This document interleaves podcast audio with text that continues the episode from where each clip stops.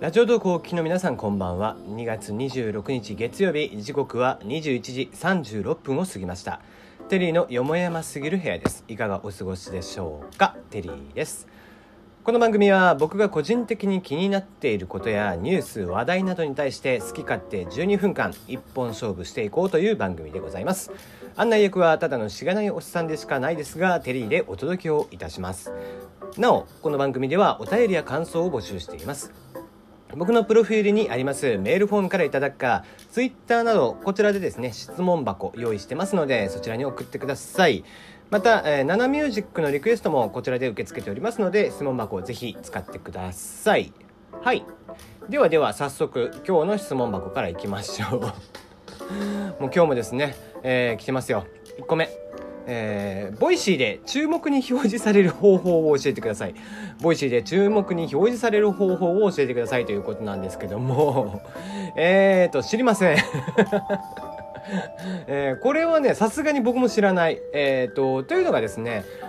以前はこの注目のチャンネルというのが、あの、総合ニュース、あ総合ランキングっていうものだったんですね。で、それは何かっていうと、えー、フォロー数であったりだとか、配えー、再生時間であったりだとか、再生リスナー数であったりとかの総合のランキングだったんだけど、どうもね、ロジックがぐっちゃぐちゃになってて、で、これは消した方がいい、消した方がいいって俺ら話をしてて。で、今、えー、注目のチャンネルというものに変わりました。で、注目のチャンネル今どうなってるかっていうと、おそらく、これはですね、えー、運営さんの一存です。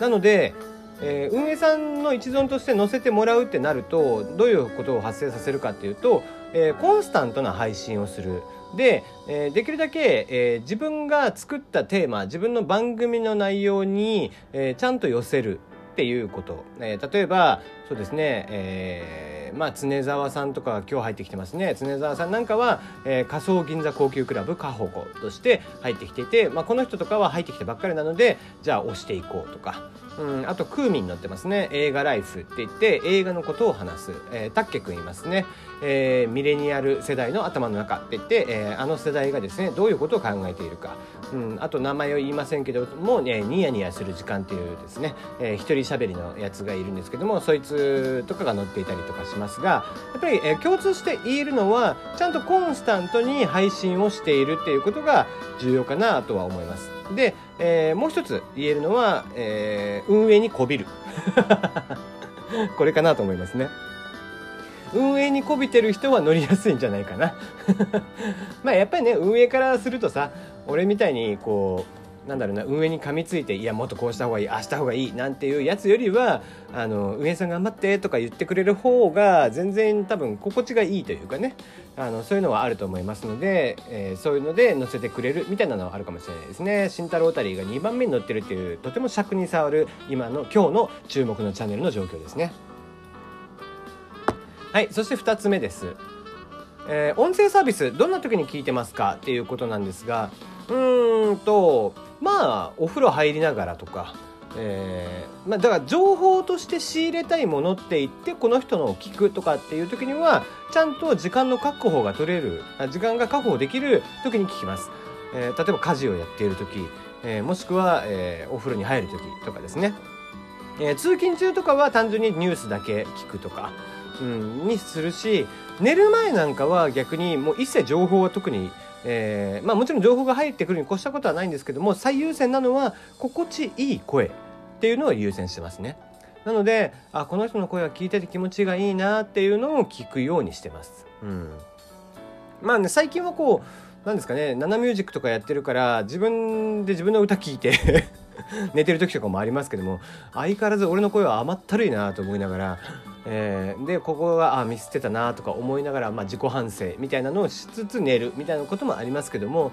まあ安眠するためにはやっぱり心地がいいのを聞いた方がいいかなとあの寝る前にやっぱりこう考えさせられるやつとかを聞いちゃうと なかなか寝れなくなっちゃうんでね。えー、そういう感じで僕は利用をしていますよ。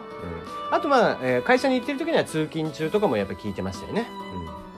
はい。そして3つ目。えー、いつも楽しく聞いてます。ありがとう。えー、 Voicy は Facebook、 Radiotalk は Twitter って書いていらしたのを見ました。言い得て妙だなと、えー、抵抗あ対抗して考えたんですけど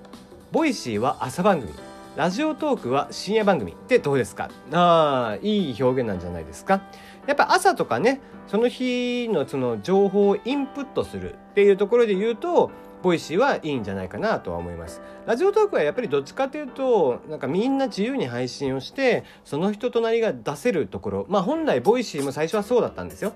そうだったんだけど僕はそっちがいいって言い続けてきたんですけども、えー、どうも今となってはもうそういうサービスではなくなったのでもう完全にね、えー、意識高い系ボイスメディア Voicy になりましたんでそういうところで言うとやっぱり朝とか、えー、もしくはお昼間とかねランチしながらとかに、え聞いて情報をインプットしていく。で、えー、ラジオトークに関しては基本的にやっぱりこうゆったりと構えれる時にね、えー、聞くっていうのが僕はいいかなとは思うのでぜひぜひ、えー、まあそんな時あのまあラジオトークは深夜番組っていうのは案外家で見ようかなってそれこそね、えー、思いますね。あとはその Voicy は FM Radiotalk は新、えー、AM っていうのもありかなとは思いますね。うん、音質的にも。はい、えー、そんな感じで、えー、締めてみましたがいかがでしょうか？はい。じゃあ今日の話題に行きましょう。えー、ネットメディア企業、えー、協会設立へ偽ニュースなど排除ということで、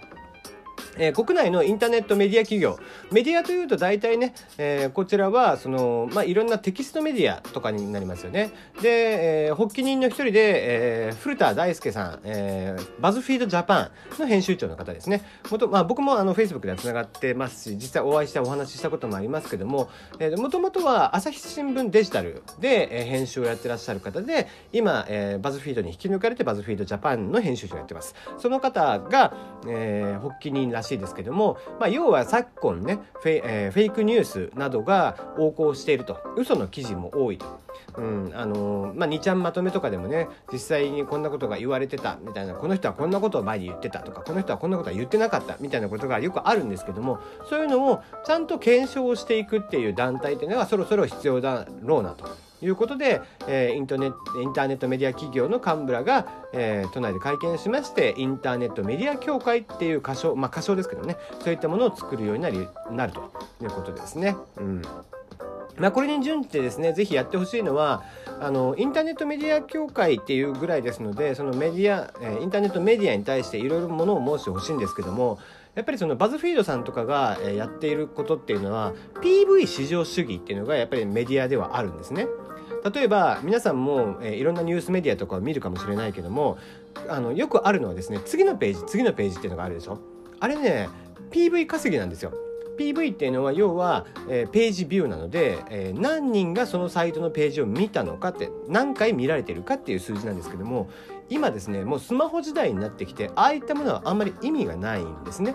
ページ分けをされたらそれによって1ページ1ページどんどんどんどん進んでしまいますと。でバズフィードさんは最初にそれに手をつけていて、えー、バズフィードジャパンが立ち上がる時に次に次のページっていうのをやめてます。で基本的に1ページで全部テキスト表示しています。でそうすることによってページビューは減ります。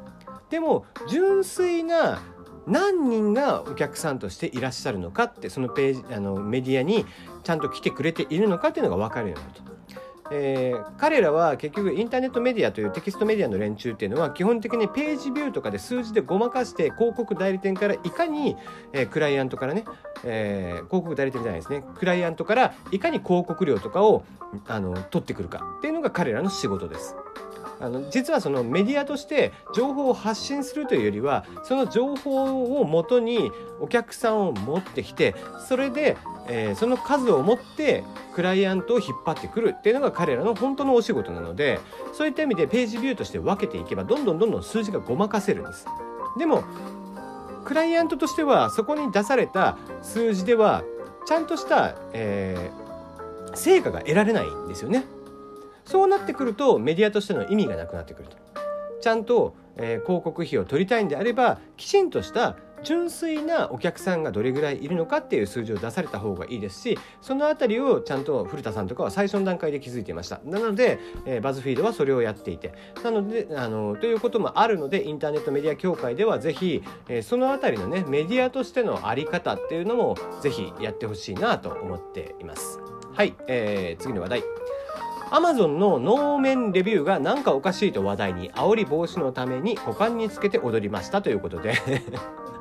えー、Amazon のね、Amazon のレビューって結構面白いじゃないですか。で、僕もちょこちょこね、見るようにしてるんですけども、Amazon のね、能面、あのなんかおたふくみたいなさ、能で使う面、お面があるでしょ？それが、えー、能楽とかで使われるお面のそのレビューがね、ちょっと面白いと。要は、えっ、と、車の後ろに置いて、あの車のバックミレあバックのガラスのところにね置いてあの煽られた時とかにバッとライトで照らされたりとかすると能面がガッと光るから、えー、怖がられるとかね。あと、えー、まあ何ですかね裸踊りでもするのかな。股間につけて踊るとか。肝試し用に購入とか、まあ、しまいにはね、えー、これのおかげで彼女ができたみたいな レビューもあったそうで、えー、これはね、ぜひ、えー、アマあの Amazon のレビューはですね、参考にしていただくといろいろ面白いと思いますよ。で、えー、突拍子もない商品とかのレビューをぜひ見てもらえたらいいなと思います。あの、僕個人的に好きなのはですね、えー、アダルトグッズですね。アダルトグッズのあのレビューはですね結構面白いです。あのすげえ事細かに書いてていやいやお前そこまで書かなくていいだろみたいなことを 書いていたりしますね。あのあそこにねあの何ですかねもう自分の才能っていうのをぶつけてくる子とかがたまにいるんですよね。なので、ぜひ見てもらえたらなと思います。あの、あと電動マッサージ機もそうですね。あの、電動マッサージ機は基本的にアダルトグッズではないので、普通のところに置いてあるんですけども、とはいええー、そういう方面で使う人もいるので、そういうレビューを書く人もいるんですよ。それがね、両方混在してる様はすごく面白いので、ぜひ一度ご覧ください。それではまた皆さんとは明日お会いいたしましょう。おやすみなさい。